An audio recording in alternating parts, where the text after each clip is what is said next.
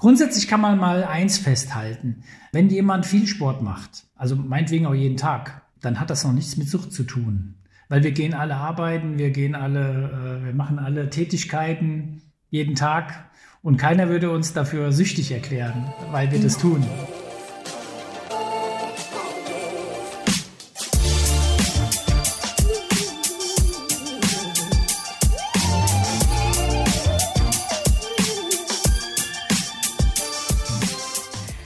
Willkommen zum Achilles Running Podcast. Cool, dass ihr wieder dabei seid. Ich bin Eileen aus dem Team Achilles Running. Glaubt ihr, dass ihr süchtig nach dem Laufen seid? Oder allgemein gegenüber Sport?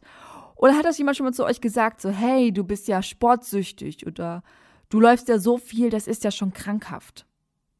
Ich muss ganz ehrlich sagen, ich habe sowas schon häufiger gehört, also mir gegenüber und auch anderen und vielleicht auch schon mal gesagt. Also ne, in so einem flapsigen Kontext, so hey, du bist ja auch laufsüchtig.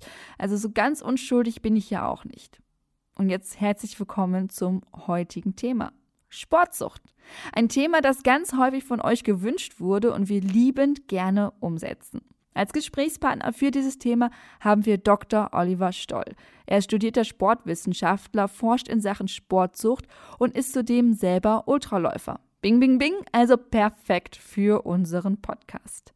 Ich spreche mit Dr. Stoll über die genaue Definition von Sportsucht und was sie von temporären, intensiven Sporteinheiten wie beim Marathon sich unterscheidet.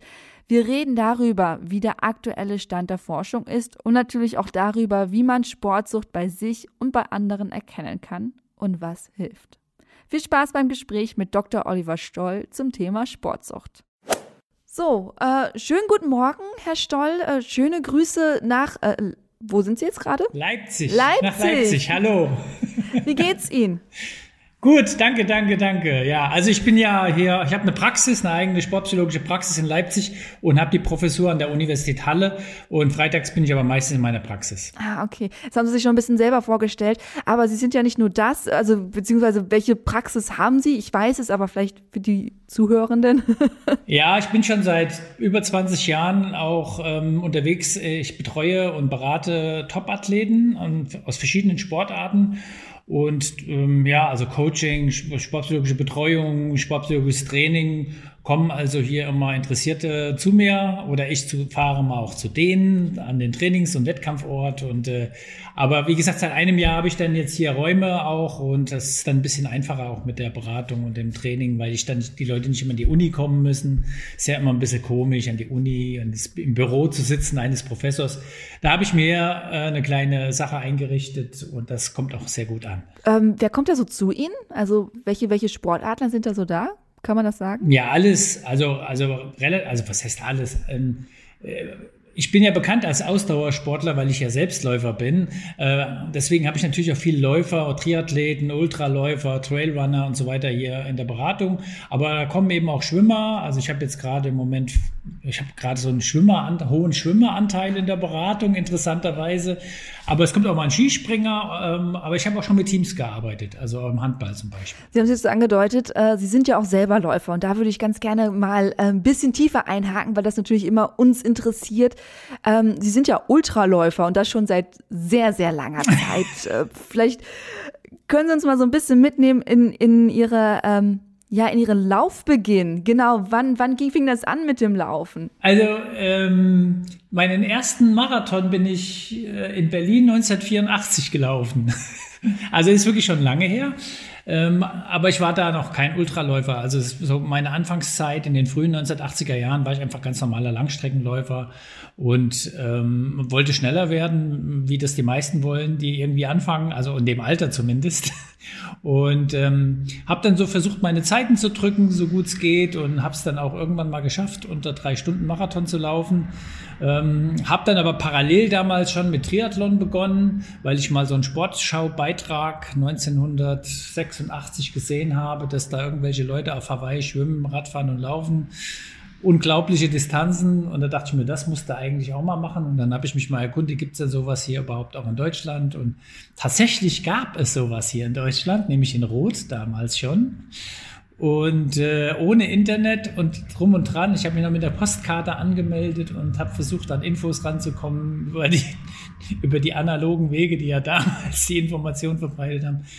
Habe ich dann tatsächlich äh, in Rot 1988 teilgenommen und habe dann glatt die Quali für Hawaii hingekriegt. Und das war so ein bisschen so mein Einstieg in die, äh, man kann auch mal länger als nur drei oder vier Stunden unterwegs sein und ähm, habe dann Hawaii gemacht, 88, aber danach ging es dann wirklich los mit längeren Distanzen. Aber äh, ich muss auch gestehen, also länger als 100 Kilometer am Stück bin ich auch noch nicht gelaufen. Aber das reicht eigentlich auch, finde ich. Das ist trotzdem sehr beeindruckend. 100 Kilometer muss man erstmal schaffen. Ja, war ein großes, war damals ein großes Ziel von mir, schon damals in den 1980er Jahren. Ich habe mich nie bereit dafür gefühlt. Der Biel, das ist ja so ein, der Hunderter in Biel ist ja so ein bisschen ein Kultlauf hier in Europa zumindest, weil er sehr alt und sehr traditionell ist.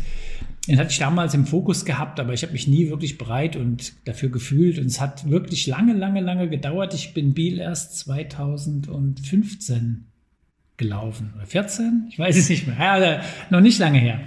Also so lange hat es gedauert, bis ich dann mal den Hunderter gemacht habe. Mittlerweile bin ich jetzt, sagen wir mal, mehr mit meiner Frau in den Alpen unterwegs. Trailrunning ist so meine große Leidenschaft, also in die Berge.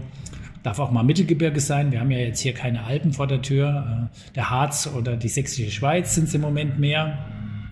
Aber einmal im Jahr oder zweimal im Jahr fahren wir dann auch mal in die Alpen, machen so Sachen in den Dolomiten oder die Four Trails zum Beispiel habe ich schon gemacht. Die bin ich wieder gemeldet für nächstes Jahr. Aber da will ich nicht schneller werden. Das ist eher so eine Genussgeschichte. Also das ist jetzt, da, da bin ich durch mit schneller werden.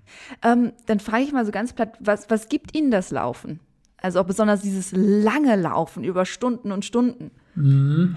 Also, es ist halt meine ganz große Leidenschaft. Äh, das habe ich einfach feststellen müssen, obwohl ich total talentfrei bin. Also, ich habe mal in frühen Jahren mir eine Muskelbiopsie machen lassen in den Beinen, um zu sehen, wie sehen dann meine äh, Fasern aus. Und ich habe viel, ich war damals genetisch prädisponiert auf Schnellkraft und gar nicht auf Ausdauer.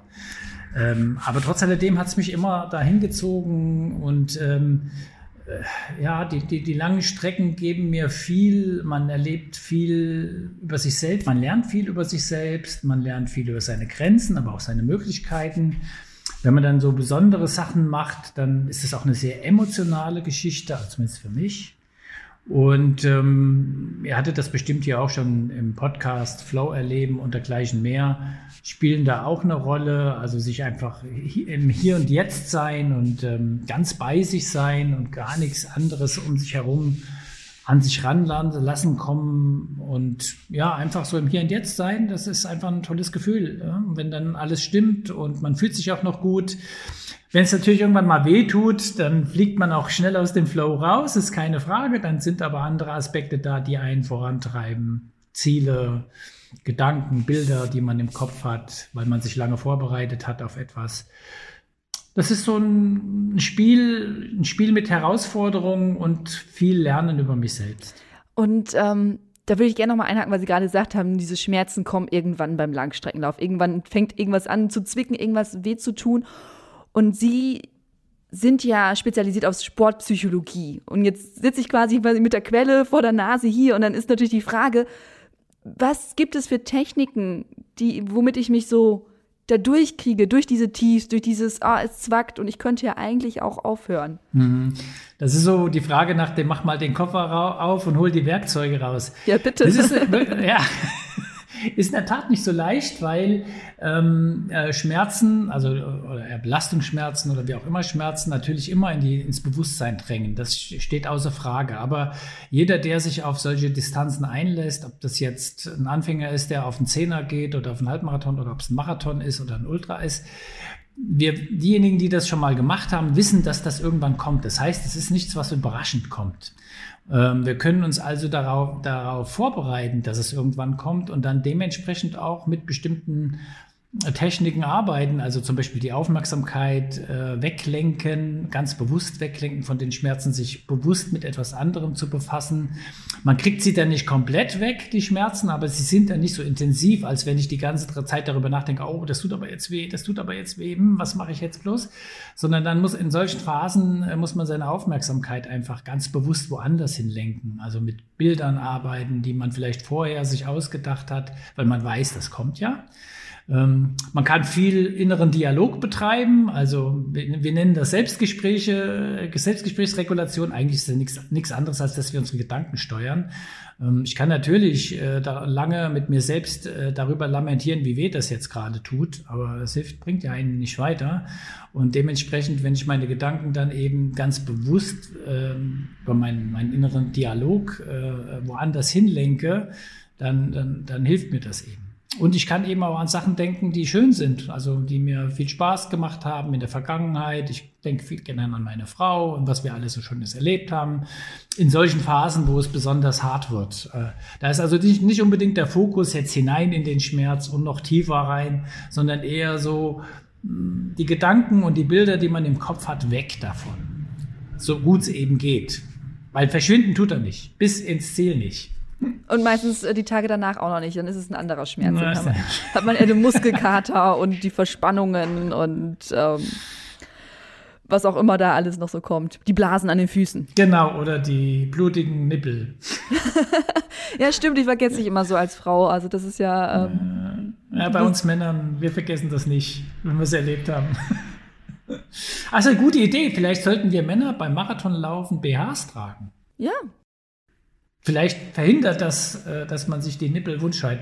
Ich meine, diese Pflaster gehen ja immer ähm, weg. Wenn es nass wird, dann gehen die auch mal ab und so. Na, es gibt auch noch Hightech, ich weiß, man kann irgendwelche Sprays und so, die dann schützen, so einen Film drüber. Aber ich habe noch nie eine Frau erlebt, die mir erzählt hat, dass sie da. Nee, dass blutige Nippel nicht, aber es ist dann eher unten, ähm, wo der Sport-BH aufsitzt. Dass man so ein bisschen, ah, oder ja, hier am okay. Brustbein sich das mal wundscheuert. Also wir sind auch nicht frei von, von Scheuerstellen, mm. so ist das nicht. Okay, alles klar. Sehr schön. Ähm, genau. Wir haben eigentlich ein anderes Thema, über das wir äh, heute sprechen wollten. Ähm, ja. Das Thema Sportsucht. Sie haben einen Artikel geschrieben, ja. den ich gefunden habe, zumindest vielleicht gibt es auch neuere von 2014, ähm, wo es noch drin steht, es ist noch nicht anerkannt und noch nicht erforscht. Naja, nicht, nicht erforscht ist ein bisschen übertrieben. Aber, aber was richtig ist, ist, ähm, dass es noch nicht in den klinischen Indikationskatalogen als eigenständige Erkrankung aufgenommen okay. ist. Das Denn trotzdem die Frage, was ist Sportsucht? Wie definiert man das? Auch wenn es noch nicht offiziell drin ist. Da müsste ich vielleicht ein bisschen ausholen. Gerne, bitte, wir haben ganz viel Zeit. Also, also wir unterscheiden ja, wenn wir uns mit Suchterkrankungen beschäftigen, ähm, mit, Sucht, mit äh, stoffgebundenen Süchten und den Verhaltenssüchten. Äh, stoffgebundene Süchte ist, glaube ich, jedem klar, was damit gemeint ist. Äh, da kommt also eben eine, eine chemische, biochemische oder wie auch immer geartete Substanz von außen in uns hinein und das verändert bestimmte Prozesse in unserem Gehirn, äh, in unserem Stoffwechsel und dergleichen mehr, das dann dazu führen kann, dass man abhängig wird von dieser Substanz. Das will ich jetzt gar nicht weiter vertiefen. Ähm, wesentlich seltener äh, haben wir es mit diesen Verhaltenssüchten zu tun. Und da gibt es natürlich verschiedene. Ganz neu übrigens sind die Indikationskataloge aufgenommen, wurde Internet, Gaming, Spielsucht und so weiter. Das wird jetzt als eigenständige Erkrankung auch aufgeführt. Aber es gibt natürlich auch so Sachen wie ähm, hm, zum Beispiel die Leute, die immer alles, die die, die, die, die Sucht haben, äh, Gebäude anstecken zu wollen oder klauen gehen, also die äh, Diebstahl äh, machen müssen. Es gibt sowas wie Sexsucht äh, zum Beispiel auch. Äh, es gibt sowas wie, wie Spielsucht, also im Sinne von Gambling, also Glücksspiele. Und das sind ja alles Verhaltenssüchte.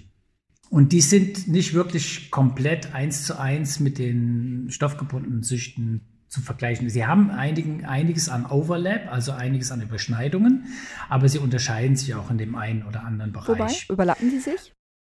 Die, über, die überlappen sich zum Beispiel, ähm, dass Entzugssymptome auftreten können. Da, da würden sie sich äh, überlappen und sie überlappen sich natürlich auch äh, zum Beispiel in bestimmten äh, Symptomen, die man in beiden feststellen kann, also zum Beispiel die Fixierung auf den Auslöser, also auf den suchtauslösenden Stimulus und auch ähm, in dem Bereich, dass ich mich zurückziehe von meinem sozialen Umfeld.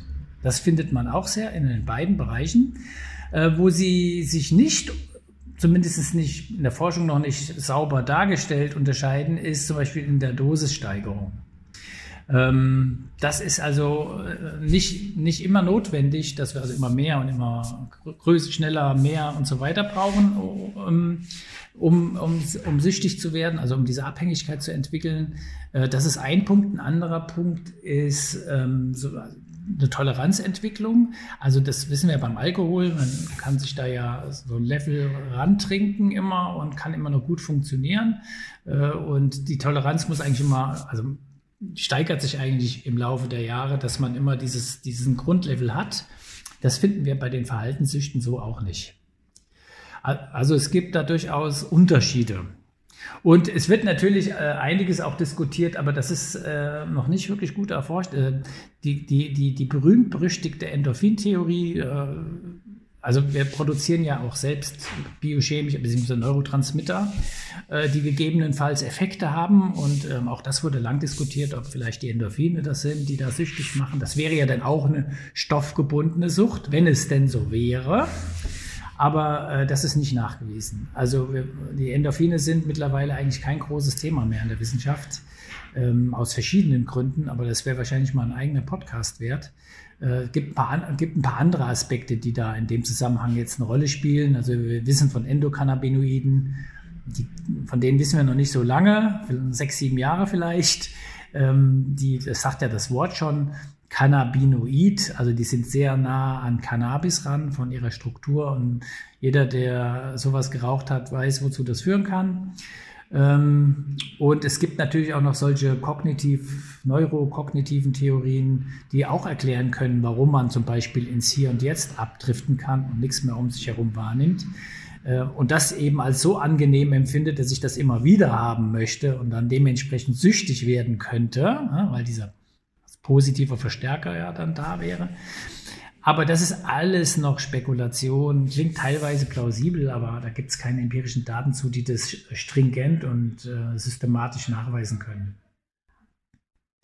Ja, wenn wir jetzt bei Sportsucht sind, äh, dann hatten Sie das ja schon angesprochen. Ähm, es ist keine eigenständige Erkrankung, äh, weder im ICD noch im DSM. Das sind diese psychotherapeutischen bzw. Ähm, klinischen Indikationskataloge. Mhm. Ähm, und dementsprechend wissen wir auch noch nicht so genau, welche, wie, die, wie diese Form der Sportsucht wirklich zu kategorisieren ist. Also ist es eine Suchterkrankung? Könnte man denken. Ja, wenn jemand etwas viel und häufig macht und vielleicht auch sehr fokussiert ist, was er da macht und gegebenenfalls auch ähm, Schäden in Kauf nimmt und trotzdem weiter agiert und sich sozial zurückzieht und so weiter. Das sind ja alles ähm, Symptome, die kennen wir von anderen Suchterkrankungen auch. Ähm, könnte sein.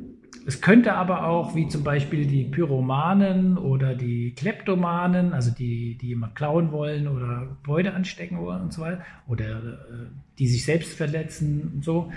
Es könnte auch sein, dass es ein, innerer Spannungszustand ist, der jemanden dazu treibt, das tun zu müssen, obwohl er das gar nicht will. Also von seiner eigenen Werte und Moral haben die alle. Die haben alle ein Werte- und Moralsystem, was ihnen sagt, das, was du da jetzt vorhast, ist nicht gut. Also weder ist es erlaubt noch legal, äh, noch ist es gut für dich, weil du vielleicht laufen gehst und du hast gerade vielleicht einen Ermüdungsbruch. Ja? Also, aber äh, dieser Spannungszustand, der dann bei diesen Menschen entsteht, äh, treibt sie dann einfach raus und sie kriegen diesen Spannungszustand nur los, wenn sie das tun eben, was sie da tun müssen. Also es wäre dann so eine Impulskontrollstörung, ja? Rein theoretisch. Wenn, wenn es so wäre. Und ähm, aber genauso plausibel zu erklären. Ne? Also, also, damit könnte man auch Sportsucht, Sportsuchtverhalten erklären. Also das, was wir äh, allgemein unter Sportsucht verstehen würden.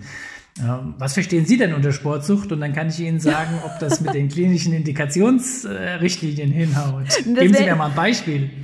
Ähm, das wäre jetzt eher so meine Frage an Sie gewesen. Wo können wir denn, ähm, man sagt ja relativ schnell, oder wenn man so in Sportgruppen unterwegs ist, so, oh, der ist aber ein bisschen süchtig nach Sport, ne? Also man wird das ja, das wird ja schnell es geht ja schnell in die Alltagssprache ja. übrig, so Küchenpsychologie-mäßig, so, hey, eigentlich bin ich, bist du ja krank und läuft trotzdem noch weiter. Worin, leider, leider, ja. Ja, ja, worin unterscheidet sich eben dieses, man ist ambitioniert, man ist leidenschaftlich, man braucht es auch so ein bisschen, um ausbalanciert zu sein. Ich meine, das wissen wir ja alle, dass, oder das haben Sie ja auch vorhin gesagt, dass einen das glücklich macht, das Sport machen und auch das Laufen. Und wo ist die Unterscheidung dann wirklich zu jemandem, der das, ja, ich sag jetzt mal, krankhaft süchtig macht oder ja, wo differenziert man das? Ja, wo differenziert man? Das ist eine nicht so leicht zu beantwortende ja. Frage. Aber grundsätzlich kann man mal eins festhalten. Ähm, wenn jemand viel Sport macht, also meinetwegen auch jeden Tag, ähm, dann hat das noch nichts mit Sucht zu tun. Weil wir gehen alle arbeiten, wir gehen alle, äh, wir machen alle Tätigkeiten jeden Tag und keiner würde uns dafür süchtig erklären, weil wir mhm. das tun. Also wenn jemand einen Hund hat, muss er eben auch jeden Tag raus mit dem, wahrscheinlich zwei, dreimal. Bitte. Ja, das ist ja dann nicht Hunde-Gassi-süchtig, mhm. ja, zum Beispiel. Also wenn jemand viel Sport macht, ist er erstmal nicht süchtig. Wenn ich ja mit Profiathleten arbeite, die trainieren 30 Stunden in der Woche, würde dir niemand erzählen, du bist jetzt sportsüchtig. Und die machen halt ihren Job. So. Ähm, also der, der, Umfang, das reine Tun äh, hat noch nichts mit Sucht zu tun oder auch nicht mit einer Suchtgefahr zu tun. Ähm, schwierig wird es dann, wenn ähm, so ein Gefühl dahinter steckt, ich muss das tun und ich kann es nicht mehr kontrollieren. Also wenn, wenn ich jetzt sagen würde, ich nehme mir vor, heute zu trainieren und trainiere nicht, und habe dann ein schlechtes Gewissen, dann ist das schon mal irgendwie mh, hm, nicht ganz so gut. Aber das, selbst der ist für mich noch nicht, der ist auch noch nicht unbedingt süchtig. Aber wenn jemand zum Beispiel äh, andere Sachen komplett zur Seite stellt, um das tun zu können, was er da tut und gegebenenfalls sogar eine Erkrankung oder eine Verletzung hat und trotzdem laufen geht, um eben warum auch immer äh, das, warum auch immer er das tut, das kann man diskutieren, was der Grund sein kann. Und es aber eigentlich auch gar nicht will. Also wenn da ein Leidensdruck plötzlich entsteht, also ich muss das tun und will es eigentlich nicht, dann wird es eben wirklich pathologisch. Und ähm, ich kann Ihnen aber sagen, von den Leuten gibt es nicht viel auf der Welt. Also das, die Prävalenz für, für, für, für eine, dass man an Sportsucht erkrankt, liegt äh, auf die Gesamtbevölkerung betrachtet bei weniger als 0,1 Prozent. Äh, das sind nur ganz wenige. Aber natürlich, man findet die mehr bei den Ausdauersportlern, ist klar, logisch. Also Studien, wir kennen Studien, die das auch im Ausdauersportbereich bei großen Stichproben untersucht haben. Da liegen wir dann so bei drei bis vier Prozent Prävalenz. Ähm, aber die Lebenszeitprävalenz für den, bezogen auf die Normalbevölkerung ist so niedrig, dass es eigentlich auch keine Rolle spielt. Und jetzt kommen wir zur Forschung, weil Sie haben sie vorhin angesprochen. Es gibt keine Forschung dazu. Habe ich vielleicht gesagt oder geschrieben oder so ähnlich vielleicht. Es gibt natürlich Forschung dazu, allerdings nicht wirklich viel.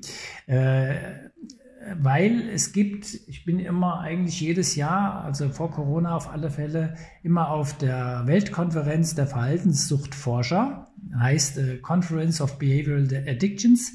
Und da treffen sich so die ganzen interessierten Forscherinnen und Forscher, die zu Verhaltenssüchte forschen und stellen ihre neuesten Ergebnisse vor spielt natürlich hauptsächlich andere Verhaltenssüchte eine Rolle. Da gibt es dann aber höchstens mal einen Arbeitskreis äh, zum Bereich Sportsucht und da finden Sie die vier, fünf Arbeitsgruppen, die es auf der Welt gibt, die dazu forschen.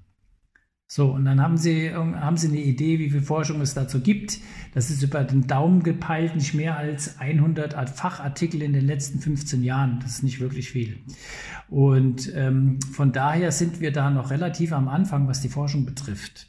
Und da, deswegen ist, weil das eben ein so kleines Problem ist in der Forschung, also betrachtet, gibt es äh, auch nicht viel äh, Forschungsgelder, weil das interessiert halt die Gesellschaft nicht. Also es ist kein epidemiologisches Problem.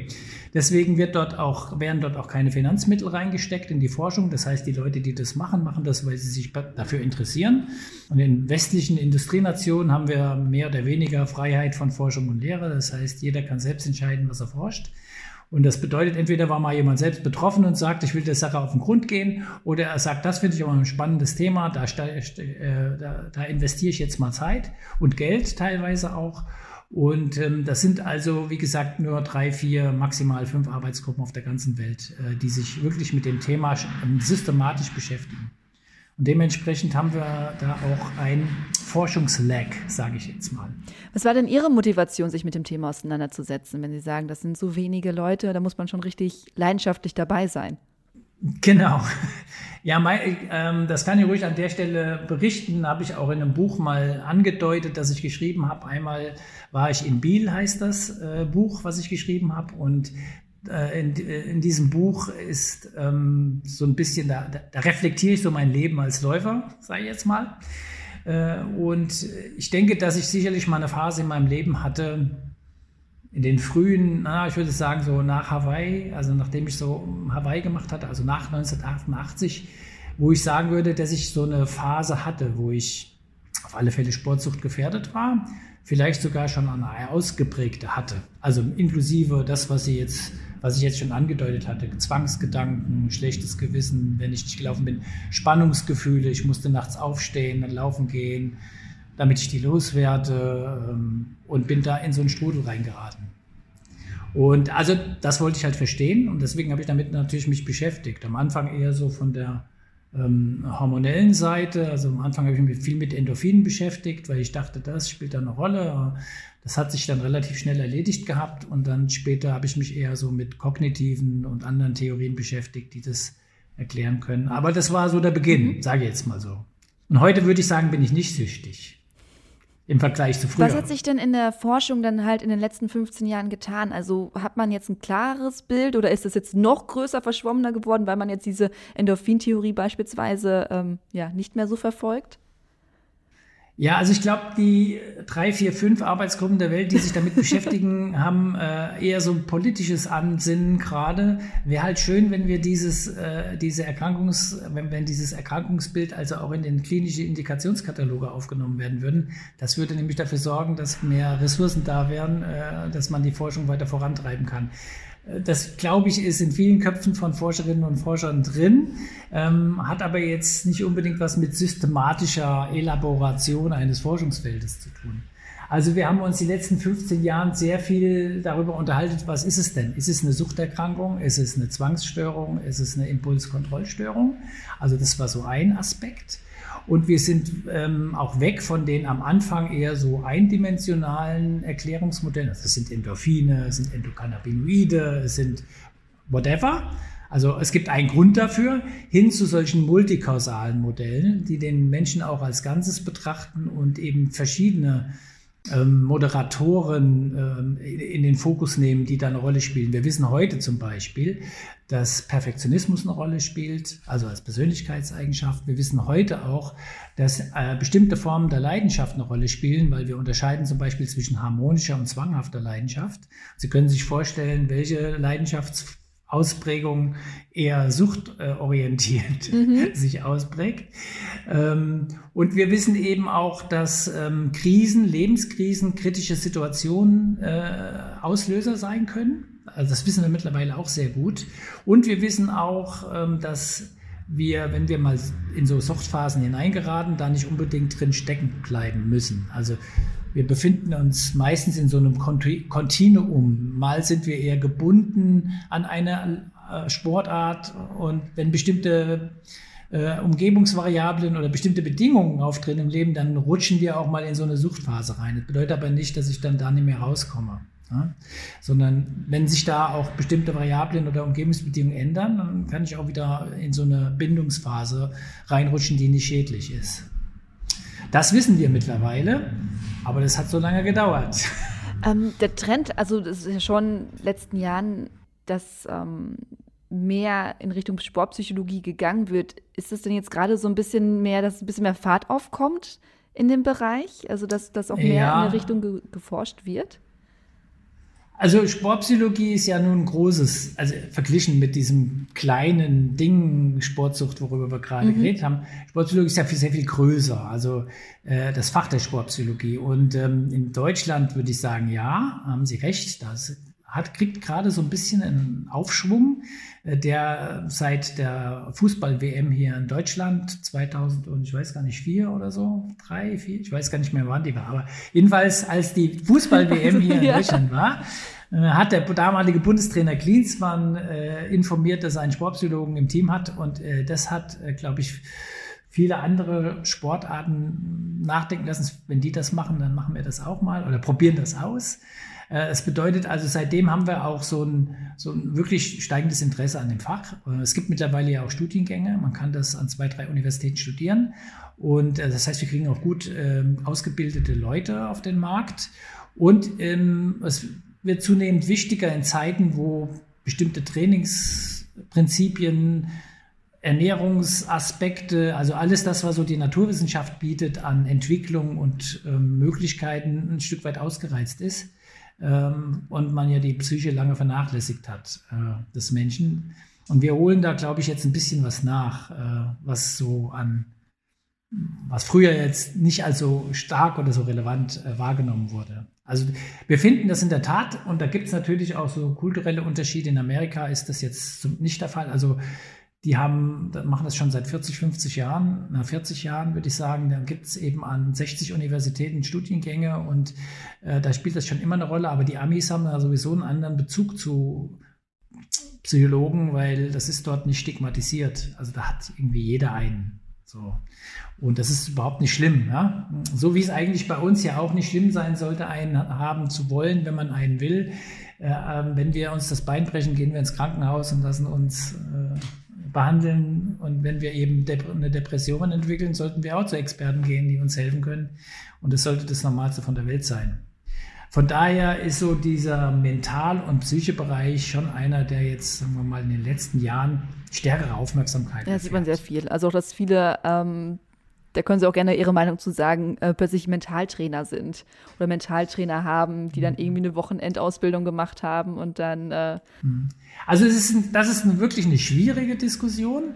Äh, ich muss ich auch sagen, als jemand, der in einem Berufsverband äh, aktiv ist, als Vizepräsident, also das ist die Arbeitsgemeinschaft für Sportpsychologie, die versucht, die Qualitätssicherung diesbezüglich auch um, im Blick zu halten und das Problem ist natürlich in der Tat, dass der Begriff Sportpsychologe nicht wirklich juristisch geschützt ist. Also äh, wir haben da, also im Gegensatz zu den psychologischen Psychotherapeuten oder Psychiatern, da ist es ganz klar geschützt. Da gibt es rechtliche Vorgaben seitens, seitens äh, des Gesetzes. Aber wir befinden uns, was die, wie man sich bezeichnet, da in einem Graubereich und man kann, jeder kann sich Mentaltrainer nennen und es ist jetzt nicht geschützt. Und jeder kann sich sportpsychologischer Experte oder Coach oder wie auch immer nennen, ist überhaupt nicht geschützt. Und da gibt es eben auch viele schwarze Schafe auf dem Markt. Da gebe ich Ihnen recht. Wenn man da reingerät in das Fahrwasser und äh, engagiert da jemand, der einen Wochenendkurs gemacht hat, was auch immer da passiert ist, äh, dann kann man eigentlich da auch schnell krachen gehen mit. Deswegen ist äh, einen qualitätsgesicherten Menschen zu finden durchaus eine Herausforderung, wobei es da aber natürlich auch ähm, Hilfen gibt. Äh, die, es gibt zum Beispiel eine Expertendatenbank beim Bundesinstitut für Sportwissenschaft, also äh, www.bis-sportpsychologie.de und auf dieser Expertendatenbank, die Leute, die da drauf vermerkt sind, äh, die, die sind alle qualitätsgesichert. Also da kann man 100 Prozent von ausgehen. Wenn man einen von denen erwischt, hat man einen guten oder eine gute. Ja, Gibt es Männer wie Frauen, klar. Und äh, es gibt natürlich auch Informationsplattformen, die sich darüber Gedanken machen, über Qualitätssicherung. Wir haben ja selbst eine entwickelt, ähm, www.die-sportpsychologen.de. Äh, da kann man sich auch informieren, auch zu dem Punkt, was machen eigentlich Mentaltrainer, was machen Sportpsychologen, worin unterscheiden die sich, die also diesen Qualitätssicherungsaspekt ähm, mit aufnehmen. Ich möchte an der Stelle trotzdem sagen, ich kenne persönlich Mentaltrainer, die richtig gut sind. Also richtig gute Mentaltrainer. Ja. Aber es gibt eben auch schwarze Schafe. Da, wenn man, die sich gut verkaufen können, aber da ist dann heiße Luft dahinter und dann gibt man viel Geld aus für nichts. Und ja, gut, dann hat man es gemerkt, aber das war dann zu spät. Dann äh, springen wir mal wieder zurück zu Sportsucht. Ähm, woran kann ähm, vielleicht ich selber an mir, also gibt es so eine Art Fragenkatalog, den ich für mich selber durchgehen kann? Und wie kann ich das auch vielleicht für andere ähm, erkennen, wenn man wirklich, damit man genau diese Unterscheidung hat zwischen, er ist wirklich einfach nur ambitioniert, leidenschaftlich und jetzt gerade einfach sehr energetisch dabei oder ist es wirklich eine Gefährdung da? Mhm. Mhm. Also es gibt in der Tat diagnostische Tools, äh, die versuchen, das mhm. zu erfassen. Das sind allerdings, wir sagen immer Screening-Instrumente. Also es sind Fragebogenverfahren. Da stehen dann eben Items drauf, also Beschreibungen, Selbstbeschreibungen drauf und dann kann man da zustimmen oder ablehnen. Und ähm, das kann man dann auswerten, logischerweise. Äh, das kann man aber selbst nicht so einfach. Also da braucht man dann schon einen Experten für. Also ich könnte das jetzt zum Beispiel. Also wenn ich, wenn ich Ihnen den schicken würde, Sie würden den ausfüllen, ich kriege den zurück, dann würde ich Ihnen das Ergebnis mitteilen und sagen würde, Sie sind gefährdet oder nicht. Also das können, das, solche Tools gibt es. Aber so im Sinne von Self-Medication oder Self-Diagnostics ist schwierig.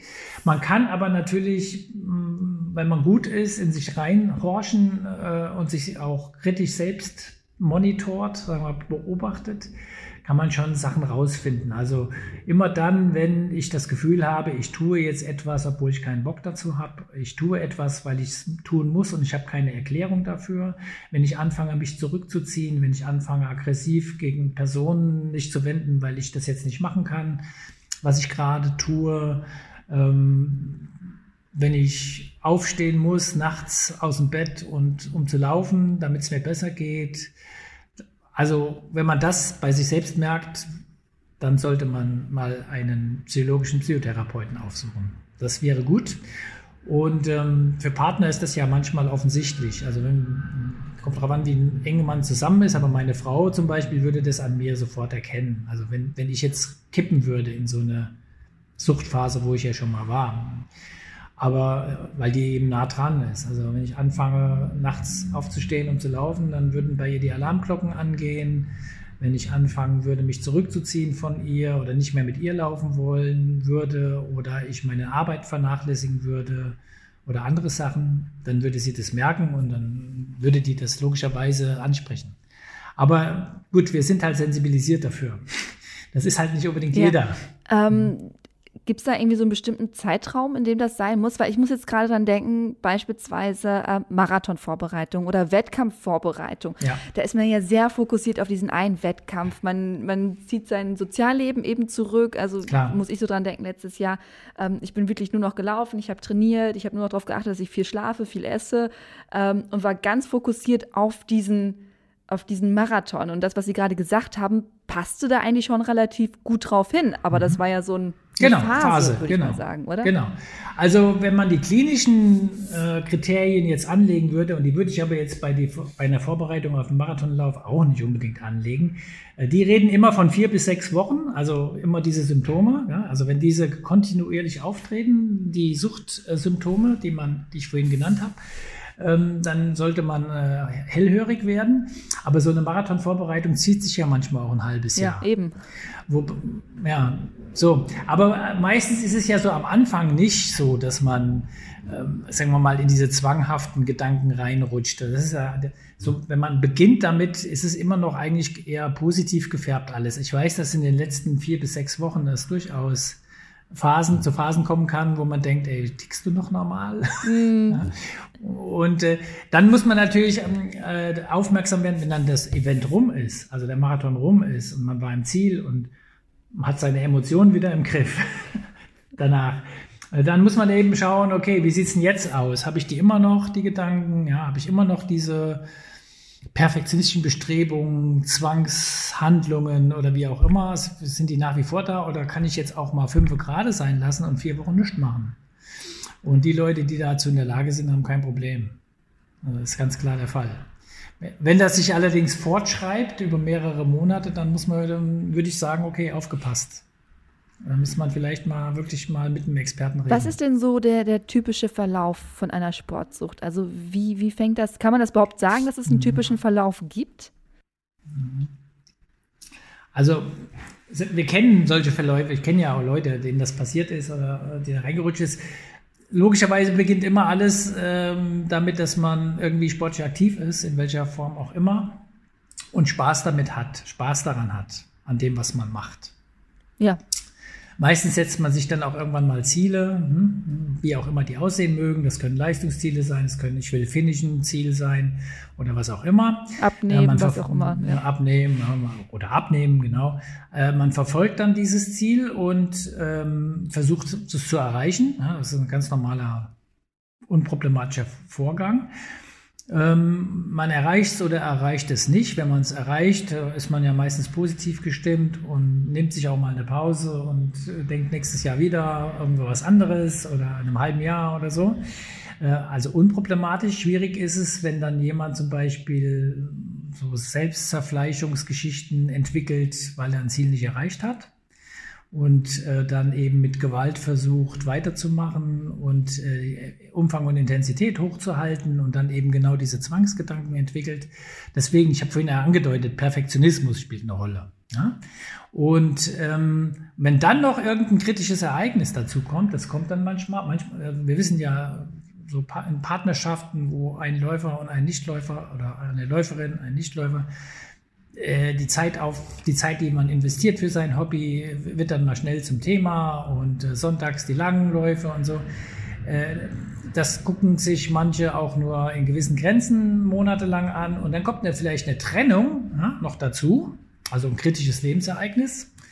Ähm, und dann kann es sein, dass ich voll im Strudel drin bin. Also dann versuche ich, dann versuchen die Menschen mit dem Sport das zu kompensieren, also die negativen Emotionen, die dann da sind, zu kompensieren, machen noch mehr, nehmen Verletzungen in Kauf und äh, kommen da auch häufig auch nicht, nicht immer selbst raus wieder. Manchmal schon, aber nicht immer. Aber da gibt es dann eben Kolleginnen und Kollegen, die helfen können. Das ist so ein Verlauf, so ein klassischer Verlauf eigentlich. Ja. Aber es, bestimmte Persönlichkeitsmerkmale müssen eben da sein. Wenn jemand nicht perfektionistisch ist, ist die Gefahr schon mal geringer, generell mhm. äh, da reinzurutschen.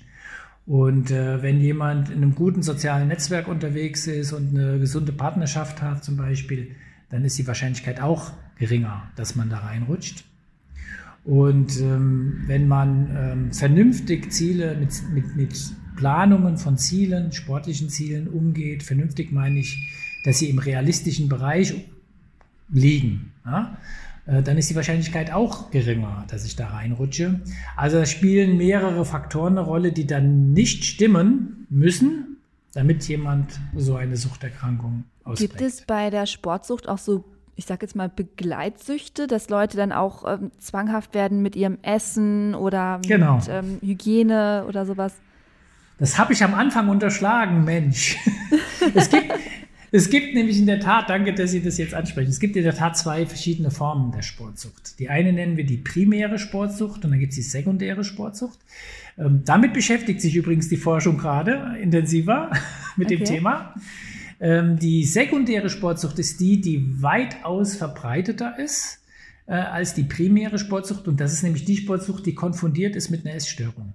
Also viele Patientinnen und Patienten, die unter einer Essstörung leiden, Bulimia oder Anorexia nervosa, sind gleichzeitig auch sportsüchtig. Liegt ja nah, damit verbrennt man ordentlich Kalorien. Ja, das Vor allem mit dem Laufen, ja. Logisch, genau, gerade, gerade mit dem Laufen. Und ähm, äh, da finden wir auch Le äh, Prävalenzen, Lebenszeitprävalenzen von 25 Prozent. Also, also jeder vierte Sport, äh, essgestörte Person ist auch sportsüchtig. Ähm, und das ist also ein weitaus größeres Problem und von denen findet man auch deutlich mehr äh, in den Kliniken, psychotherapeutischen Behandlungsinstituten und so weiter. Also das, ich habe Kolleginnen hier in Deutschland, die sich spezialisiert haben auf die Behandlung von Essgestörten und die sagen, das ist bei uns eigentlich fast der Normalfall, dass die eben dort eben Kalorien verbrennen bis zum Abwinken. Und die das ist also eine Störung, die ist konfundiert mit einer anderen äh, Störung. Also Essstörung und Sportsucht äh, liegt da nah beisammen in dem, in dem Zusammenhang. Mhm. Aber die primäre Sportsucht, das ist die, über die wir jetzt die ganze Zeit geredet haben, äh, das ist die, die nicht konfundiert ist mit was anderem, also mit was anderem pathologischen. Und ähm, die ist, kommt halt sehr selten vor, also äußerst selten das stimmt. Mhm, genau, das wäre jetzt nämlich auch meine nächste Frage gewesen. Es gibt nämlich auch dieses äh, Phänomen, was man immer wieder liest, dieses Anorexia Athletica. Athletica, genau. Mhm. Das ist, ja, das, das ist genau das, was wir gerade hatten. Großes Thema, ja. Naja, also ich habe da ein bisschen, einen, ich gucke da von zwei Seiten drauf. Also es gibt tatsächlich diesen Begriff Anorexia Athletica, genau. Ähm, inwieweit das was Pathologisches ist oder nicht, liegt im Auge des Betrachters, weil äh, wir wissen seit Manfred Steffnis Marathon-Trainingsbuch, dass vorne die Bleistifte laufen und hinten die Radiergummis. Also wenn ich schnell werden will, also richtig schnell, dann weiß ich, dass Gewicht kontraindizierend ist. Wir werden keine schnellen Marathonläuferinnen oder Läufer finden, die über ihrem BMI liegen, also einem normalen BMI, und, oder eigentlich eher am unteren Rande ihres äh, normalen BMIs oder vielleicht sogar schon drunter sind. Ähm, das ist der Normalfall und das hängt mit der Sportart zusammen, mit, der Anforderung der, mit dem Anforderungsprofil der Sportart. Ähm, wenn also jetzt eine Athletin sehr wenig Gewicht hat äh, in einer Vorbereitung auf eine wirklich Weltmeisterschaft, Olympische Spiele oder dergleichen mehr, ähm, dann würde ich das nicht unbedingt als pathologisches Verhalten sehen. Ich würde es als pathologisches Verhalten dann sehen, wenn sie, die Athleten nicht in der Lage sind, in einen normalen Bereich zurückzufinden, wenn eben das nicht anliegt. Also diese Anforderung nicht anliegt. Äh, nun ist klar, wir wissen, dass äh, so eine Sportlerkarriere über mehrere Jahre gehen kann. Das heißt, wenn also Athletinnen und Athleten ein paar Jahre immer, sagen wir, zwei Marathons irgendwie im Fokus haben pro Jahr, dann werden die selten äh, mit ihrem, BNI, mit ihrem BMI Bereiche kommen, wo du und ich unterwegs bin, ne, normalerweise. Das heißt, das geht dann schon über Jahre hinweg, dass die so wenig wiegen. Aber das hat nicht damit zu tun, dass die nicht essen oder nicht genügend essen oder Zwangsstörungen entwickeln oder gleichen mehr, sondern die sind eben fokussiert auf ihre Ziele, auf ihre beruflichen Ziele. Das sind ja sehr häufig Profis. Ähm, interessanterweise findet man das beim Triathlon ja eher seltener, ähm, bei Läufern eher mehr. Aber im Triathlon spielen ja auch noch andere Sachen eine Rolle. Also ich kann halt nicht schwimmen, wenn ich keine Muskulatur habe im Oberkörperbereich zum Beispiel. Ne? Oder im Bauchbereich und dergleichen mehr. Ähm, aber also es kann schon sein, dass Athletinnen und Athleten so vier, fünf, vielleicht auch sechs Jahre mal in Bereichen liegen, BMI, die so an der unteren Schwelle sind, aber die sind deswegen für mich nicht unbedingt psychologisch, psychopathologisch krank, müssen das nicht sein, weil sie dann nach Karriereende häufig in einen völlig normalen Bereich zurückkehren. Meistens ist es ja so, dass diese heftigen Ausdauersportler, man sieht das ja jetzt, glaube ich, bei den ganzen ehemaligen Tour de France-Fahrern, die sind alle sehr dick, also die haben alle Übergewicht, also fast, nicht alle, aber sehr viele. Ähm, das hängt damit zusammen, dass der Körper ja sich in der Zeit ökonomisiert hat, was so einen Stoffwechsel betrifft. Der holt sich dann natürlich, der, der, der verbraucht jede Kalorie, die er kriegt. Das lernt der Körper sozusagen, weil er ja lange auf hohem Niveau Kalorien verbrannt hat. Und damit haben die, äh, da haben die dann zu kämpfen im Alter, wenn sie eben genau diese Aktivitäten nicht mehr. Äh, der Körper hat das gelernt und sagt, okay, alles, was ich kriege, setze ich jetzt hier mal ins Lager rein. Für den Fall, dass sowas wiederkommt. Halte ich dran fest. Und damit haben viele äh, zu tun in, in, der Nachkarriere, interessanterweise. Ähm, und daran sieht man aber auch, dass dann das keine Essstörung ist. Ja, also das ist, wird aber kontrovers diskutiert. Also Sportpsychologen und äh, klinische oder Psychotherapeuten diskutieren das dann durchaus auch schon mal äh, kontrovers. Kommt aufs Menschenbild an, was ich habe. Wenn ich Leistungssportler bin, muss ich mich mit bestimmten Bedingungen eben auseinandersetzen. Dazu gehört im Marathonlaufbereich, dass mir es hilft, wenn ich leicht bin. Punkt. Und dementsprechend richte ich mein Verhalten aus. Aber wenn das dann mal nicht mehr ist, dann halt nicht mehr. Und dann rutsche ich wieder in den normalen Verhaltensbereich hinein. Die Frage ist, die Frage ist, muss man das machen? Natürlich muss man es nicht machen. Also kann man machen, muss man aber nicht. Aber wenn man es machen möchte, dann sind bestimmte Verhaltensweisen hilfreich, nämlich ein niedriges Gewicht zu haben. Wenn Sie jetzt jemanden haben, wo Sie jetzt sagen, okay, der ist wirklich sportsüchtig, wie sieht denn da die Behandlung dann aus? Da bin, da bin ich raus aus der Nummer, weil ich bin kein Psychotherapeut.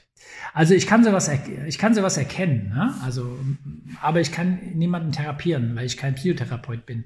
Was ich dann klassischerweise mache, ist mein klinisches Auffangnetz kontaktieren. Also ich habe, kenne natürlich Psychotherapeuten und äh, Psychiater, die auch ein Stück weit ähm, sportaffin sind. Äh, und da würde ich dann versuchen, mit denen Kontakt aufzunehmen, meinen Klienten fragen, du mit dem reden. Äh, ich habe so das Gefühl, könnte ein Problem sein. Ähm, muss man sehen, wie offen er oder sie dann ist diesbezüglich. Aber in der Regel lassen die sich dann, wenn sie das Gefühl haben, okay, der hat recht oder hm, da ist was dran, darauf ein, mein klinisches, das klinische Auffangnetz sozusagen äh, zu nehmen. Und die machen dann eben, je nachdem, welche Ausbildung die haben, die meisten machen Verhaltenstherapie, äh, schauen also, versuchen mit denen Pläne und Ziele zu erarbeiten, die sie wegbringen von dem, was sie ja da gerade tun. Ähm, die lernen dort, sich selbst zu beobachten und auch Gedanken zu steuern, eigene Gedanken zu steuern in eine andere Richtung.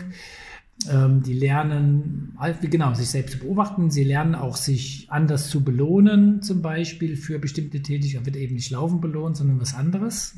Also eine andere Tätigkeit, die jetzt nicht damit zu tun hat. Ähm, also es gibt so ganz verschiedene Techniken, die man in so einer Therapiephase äh, in Angriff nehmen kann, mit denen man dann auch bei Suchterkrankten oder Impulskontrollgestörten arbeiten kann. Also wir wissen ja noch nicht so genau, wo es herkommt, sozusagen. Diese Handlung, ich muss ständig laufen. Ja. Aber die sind da ja Experten und haben das lange studiert und haben noch eine Therapieausbildung oben drauf gesetzt und die haben noch mit ganz anderen Geschichten zu tun, die deutlich äh, schlimmer sind als äh, eine Suchterkrankung. Aber ich bin an der Nummer, an der Stelle raus dann. Wenn jemand zu mir kommen würde und sagt, hm, ich habe da, denke ich, habe ein Problem, würde ich sofort also mein klinisches Auffangnetz involvieren. Wie schwer sind denn ähm, sportsüchtige ja, zu Einsicht zu kriegen. Also, dass man wirklich sagt, okay, du, du hast das. Ist das schwieriger als mit anderen Suchterkrankungen oder anderen? Nee. Also ist genauso schwer, glaube ich. Also Alkoholiker kann man auch erst helfen, wenn er Einsicht hat, dass er ein Problem hat. Ja. So. Erst dann kann man mit dem arbeiten. Solange der diese Einsicht nicht hat, kannst du keine Therapie äh, durchführen. Also so eine Therapie ist immer freiwillig und sie basiert auf der Einsicht, dass ich ein Problem habe. Und erst dann macht das Sinn. Vorher macht das überhaupt keinen Sinn. Und ähm, von daher ist es genauso schwierig. Also ich habe vielleicht in meiner Karriere zwei, drei kennengelernt, äh, inklusive meiner einer selbst, äh, der so eine Phase durch hat. Ich hatte in der keine Einsicht. Also in der Phase, wo ich, äh, also in den jungen Jahren, wo ich, wo ich mich selbst diagnostiziert hätte, dass ich äh, so wäre, mhm. Da war ich nicht einsichtig. Da, da habe ich mich ja aber auch zurückgezogen. Also ich wollte sowas ja auch gar nicht hören. Also es war, selbst wenn jemand nah an mir dran gewesen wäre in der Zeit, hätte ich, glaube ich, nicht darüber reden wollen. Ähm, es ist also schwierig, in der Tat. Das ist ein Problem, genau.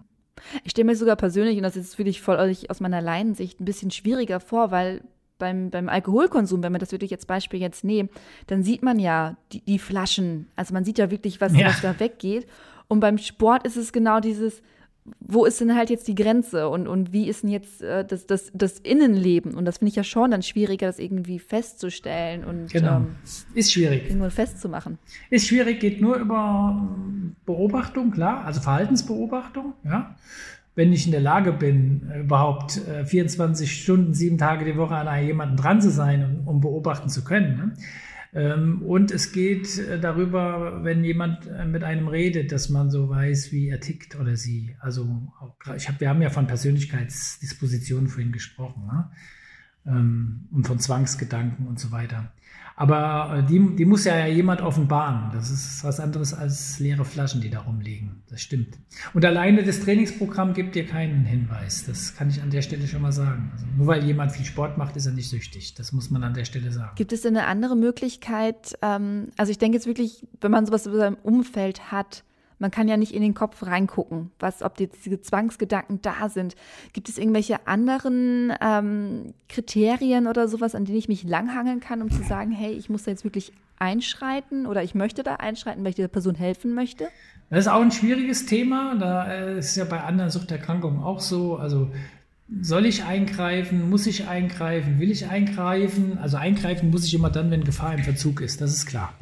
Also wenn jemand kurz davor ist, irgendwie, ähm, äh, irgendwie, das habe ich aber noch nicht erlebt bei Sportsucht, ne? wenn jemand suizidale Gedanken hat oder sowas, ja, dann, und er das äußert, ich werde das jetzt tun, dann, dann ist Gefahr im Verzug und dann muss ich natürlich handeln. Aber ob man jemanden jetzt von außen versucht, ich will dir doch helfen und rede doch mal mit mir drüber oder guck mal, ich glaube, du hast ein Problem. Also jemanden proaktiv anzugehen und ihn mit seinem Problem zu konfrontieren, führt eigentlich eher zu Widerstand. Also das wissen wir aus, äh, aus dem Umgang mit anderen äh, Suchterkrankungen auch. Das ist bei der mutmaßlichen Sportsucht nicht anders. Deswegen ist das, glaube ich, schwierig, wenn man von außen versucht, ähm, da aktiv zu werden. Wem es vielleicht gelingt, ist eine Person, die einem wirklich ganz nahe steht, zu der man ganz viel Vertrauen hat und die ganz offen ist und dich auch akzeptiert, egal ob du jetzt ein Problem hast oder nicht.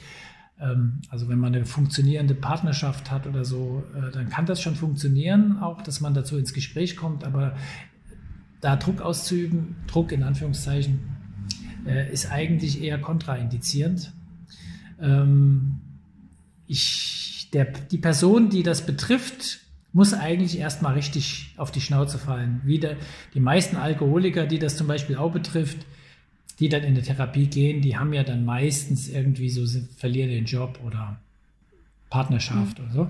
Und das sind dann auch häufig die Situationen, die sie ein Stück weit dann rational darüber nachdenken lässt und gegebenenfalls dann auch dazu bringt, dass sie Hilfe in Anspruch nehmen. Also von daher weiß ich nicht, ob das eine gute Idee ist, wenn meine Partnerin das Gefühl hätte, die wäre sportsüchtig. Also gut, bei einer funktionierenden Partnerschaft kann man es schon ansprechen. Aber wenn man jetzt nur so locker befreundet ist oder im Lauftreffkreis irgendwie zusammen joggt oder so, glaube ich, dass das nicht funktionieren wird, wenn man das versucht von außen anzutriggern. Mhm. Aber was kann ich denn machen? Also, weil ich, ich, ich kann, also ich kann mir diesen inneren dieses innere Verlangen, dass man helfen möchte. Ähm, ja. Das, also das gibt's ja, das ist ja da. Ja, also ich habe zwar das in meinem Umkreis jetzt noch nicht so konkret mitgekriegt. Ich habe natürlich schon mal Leute gesagt, wo ich gedacht habe, so, ey, äh, weiß nicht, gerade einen Ermüdungsbruch gehabt, gerade äh, vier Wochen raus und äh, läuft schon wieder 20 Kilometer, wo ich auch schon mal denke, so, okay, also da ist irgendwann nicht ganz richtig. Mhm. Ähm, aber man hat ja trotzdem immer so einen inneren Verlangen zu helfen, so, hey, man möchte doch irgendwie, was, was kann ich denn machen? Das Einzige, was man als Partner zum Beispiel machen kann, ist ähm, das soziale, die soziale Unterstützung äh, immer offen anzubieten. Also ich bin da, wenn was ist. Und da aber nicht gleich so, und jetzt lass uns darüber reden. Ich glaube, ich muss mit dir mal über die 20 Kilometer reden. Ja? Sondern so, ich, ich mache mir Sorgen, ich mache mir Gedanken und dann entweder springt der Partner darauf an und sagt, warum dann und so weiter. Und dann kann man ja, kommt ein Gespräch ins Gang. Oder er sagt gar nichts, aber dann würde ich dann auch nicht da reingehen. Also das ist, ich weiß, da ist man ein Stück weit echt frustriert, weil man möchte gerne und kann nicht. Mhm. Aber darauf rumzureiten, bringt eigentlich normalerweise eher nichts. Also die Selbsterkenntnis ist da ein wichtiger Aspekt in dem Zusammenhang. Es tut mir leid, dass ich da keine andere Antwort habe. Na, aber es ist ja auch eine Antwort. Ist es denn dann sinnvoll in dem Moment, ähm, vielleicht auch schon irgendwo ähm, professionelle Beratung reinzuholen? Oder ähm, ist das auch kontraproduktiv? Als, als Partner mal. Ja, oder mhm. ja, oder im Freundeskreis, dass man eben sagt, so, hey, ich, ich habe das Gefühl, das ist ein bisschen zu viel. Hier ist meine Visitenkarte oder ein Flyer oder eine Internetadresse. Guck mal da. Also sollte man das machen oder besser auch nicht? Also ich würde das so nicht machen. Sag ich mal so. ähm, äh, es zerstört ja, da, also das ist ja ein sehr intimes Thema. Also es ist ja ein sehr sensibles Thema auch. Ja? Äh, psychische Erkrankung sowieso schwierig. Also äh, man kann sich mal ein Bein brechen, die Achillessehne reißen, also ist alles kein Problem. Ist man nicht stigmatisiert, aber in Deutschland ist, ist man stigmatisiert, wenn man ein Problem mit der Psyche hat. Und also sowieso schon, obwohl ich das ja nicht teile, aber in unserer Gesellschaft ist es halt so. Ist es leider noch so, und, ja. Ja, und, und von daher ist ähm, das Thematisieren einer möglichen psychischen Erkrankung, die man glaubt gesehen zu haben, erkannt zu haben oder wie auch immer, schon eine relativ große Nummer, die man sich gut überlegen sollte, ob man ob man über diesen Graben gehen möchte. Ähm, ich habe gesagt, in gut funktionierenden Beziehungen, denke ich, kann das funktionieren, aber im Freundeskreis, wo bestenfalls oberflächliche Gespräche äh, äh, stattfinden, kann man nicht mit so einer sehr intimen Geschichte sagen, ich glaube, du hast ein Problem. Hier ist, ich kenne da jemanden, der hilft dir. Würde ich eher nicht machen. Dann würde ich ganz gerne noch mal kurz über die Prävention sprechen. Und zwar, wenn ich schon so jetzt ein ganzes Gespräch zugehört habe und ich denke, okay, ich bin super perfektionistisch, was zum Beispiel bei mir der Fall ist. Mhm. Ähm, ich habe eine Tendenz, mich sehr auf eine Sache zu fokussieren und das dann wirklich 100 Prozent reinzugehen. Wie schaffe ich es denn, mich von diesem Strudel fernzuhalten? Wie schaffe ich es mhm. denn nicht, in, in, in, die Suchtgefährdung, sagen wir jetzt erstmal so, reinzukommen. Ja, man muss, glaube ich, sehr selbst aufmerksam bleiben. Man muss sehr selbst aufmerksam bleiben, wenn man darum weiß. Ja, dann kann man ja auch versuchen, sich selbst zu monitoren, sich selbst zu beobachten und gegebenenfalls dann auch für sich selbst zu sagen, okay, an der Stelle, glaube ich, muss ich was anders machen. Und man kann mit Personen, die einem sehr nahestehen, darüber reden im Vorfeld äh, und die dafür sensibilisieren. Ja? Beobachte mich doch mal, manchmal sehe ich den Wald vor Bäumen nicht. Hiermit hast du die Erlaubnis, mich zu beobachten, also mein Verhalten zu beobachten und es anzusprechen. Ähm, das hilft ja dann auch so ein bisschen so eine Selbstbeobachtung ähm, weiter am Laufen zu halten. Ähm, das sind, glaube ich, ist, glaube ich, eine gute Methode. Da würde ich jetzt nicht gleich zehn Leute auf mich ansetzen, sondern ich würde das vielleicht mit meinem Partner, äh, Partnerin machen ähm, gegebenenfalls. Oder jemanden, mit dem ich sehr enge bin, ein ganz enger, bester Freund, Freundin. Ähm, und das ist aber, glaube ich, schon mal ein, ein sehr schöner äh, Schutz. Äh, das kann einen gut schützen, dass man da reinrutscht. Also das würde ich auf alle Fälle empfehlen als Prävention. Ansonsten kann man präventiv nicht wirklich viel machen, weil man liebt ja den Sport, den man tut. Und man hat ja Ziele, wie auch immer die aussehen. Und äh, äh, wenn ich, die einzige Chance zu sagen, ich will nicht an Sport zutergangen, dann lasse ich es halt. Aber das wäre ja dann nicht das, was wir wollen, oder? Also so die klassische ist ja Alkohol, kannst du ja einen Süchtigen kannst du ja dann also nichts trinken ist das Beste, ja? Also wenn der dann nichts mehr trinkt, ja. dann ist die Gefahr auch nicht hoch, dass ja, also dass diese Verstärker alle wieder funktionieren und die, der Stoffwechsel wieder anspringt und so.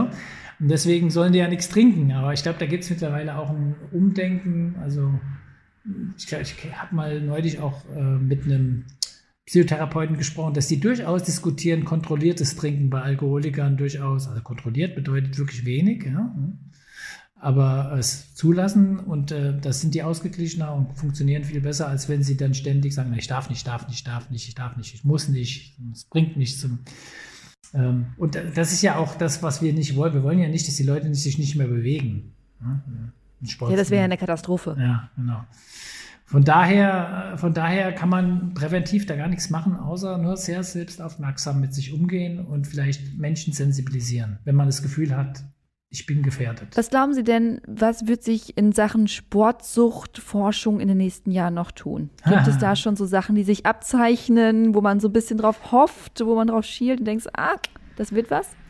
Also was ich mir persönlich wünschen würde, also im Moment habe ich habe ja schon mal angedeutet, es gibt ja im Moment, wir versuchen ja versuchen Moderatoren zu erkennen, die Sportsuchtverhalten fördern, also andere Variablen, die jetzt damit konfrontiert. Also ob das jetzt Persönlichkeitsmerkmale sind, dergleichen mehr. Das ist so der Trend im Moment. Wir versuchen so komplexen Modelle zu untersuchen. Was wir noch nicht machen im Moment und was ich mir wünschen würde, ist so einen interdisziplinären Zugang zu finden. Also wir Psychologen gucken gerne so auf Gedanken und auf äh, Emotionen, die damit verbunden sind und Intentionen und dergleichen mehr und vergessen dabei häufig ähm, physiologische Aspekte, die eine Rolle spielen. Also gut, die Endorphine spielen jetzt keine Rolle mehr, aber es gibt, könnte ja jetzt äh, andere Neurotransmitter geben. Mhm. Also wir haben ja gerade einen genannt, Endokannabinoid habe ich ja schon genannt. Aber vielleicht gibt es auch noch andere ähm, physiologische Aspekte, von denen wir gar nicht wissen, dass sie damit zu tun haben könnten. Und es gibt bestimmt auch äh, Prozesse im Gehirn, Aktivitäten in bestimmten Hirnarealen, äh, die man versuchen könnte zu finden, äh, die gegebenenfalls auch eine Rolle spielen können. Also so einen interdisziplinären Zugang, den würde ich mir wünschen, aber diese interdisziplinären ähm, Zugänge in der Forschung sind halt immer sehr teuer. Also wenn man da Forschung betreiben möchte. Und das, äh, da haben wir, das Thema hatten wir ja schon. Dazu ist das Problem zu, für die Gesellschaft so uninteressant, als dass irgendjemand dort Geld investieren würde, um die Forschung voranzutreiben. Das hängt dann also immer, immer, immer, wahrscheinlich auch in Zukunft, äh, an persönlichem Interesse und persönlichem Forschungsinteresse an dem Thema. Ähm, dass sowas zustande kommen kann. Äh, wir an den, hier in Deutschland, ich habe es ja gesagt, Freiheit von Forschung und Lehre, äh, das ist ein hohes Gut und äh, ich kann selbst entscheiden, wo ich Forschung machen will und wo ich meine Zeit und mein Geld investiere. Wenn sich da aber dann mal zwei, drei, vier Arbeitsgruppen aus verschiedenen Bereichen zusammentun würden, das könnte schon eine gute Sache werden. Vielleicht hört ja genau die richtige Person diesen Podcast und denkt so, yes, ich möchte die drei Millionen, die ich jetzt gerade geerbt habe, ja. in die Forschung stecken von Sportsucht. Genau. Genau, wäre toll. Wir sehr begrüßen. Ich bin hier. genau, die Kontaktdaten alle äh, finden sich in den Show Notes. Und ähm, dann bleibt mir an dieser Stelle nur noch zu sagen, vielen, vielen Dank dass Sie sich die Zeit genommen haben, mit uns über dieses spannende Thema zu sprechen, das noch sehr im, ja, in der Mache ist. Mir fällt jetzt gerade kein anderes Begriff ein, aber es ist ja noch, das ist ja noch sehr dynamisch, da wird ja noch ganz viel passieren und da werden wir wahrscheinlich noch ganz viele Ergebnisse in den nächsten Jahren äh, hören, lesen, sehen. Ich bin sehr gespannt. Also vielen, vielen Dank. Ja, sehr gerne, hat mir viel Spaß gemacht. Bis dahin dann. Bis dann, tschüss. Das war Dr. Oliver Stoll zum Thema Sportsucht. An dieser Stelle kann ich euch besonders unsere Folge mit Dr. Puria Taheri zum Thema Wenn aus mehr zu viel wird ans Herz legen. Dort beleuchten wir das Mehrsporttreiben noch einmal aus sportmedizinischer Sicht. Stöbert auch gerne mal durch unsere älteren Podcast-Folgen und auch bei Achilles Running Shorts. Das ist nämlich unser weiteres Podcast-Format und das gibt es immer zum Wochenanfang mit kurzen und knackigen Tipps für eure Sportwoche. Wir hören uns hier wieder nächste Woche. Ich bin Eileen aus dem Team Achilles Running und ich wünsche euch eine fabelhafte Woche und keep on running. Ciao!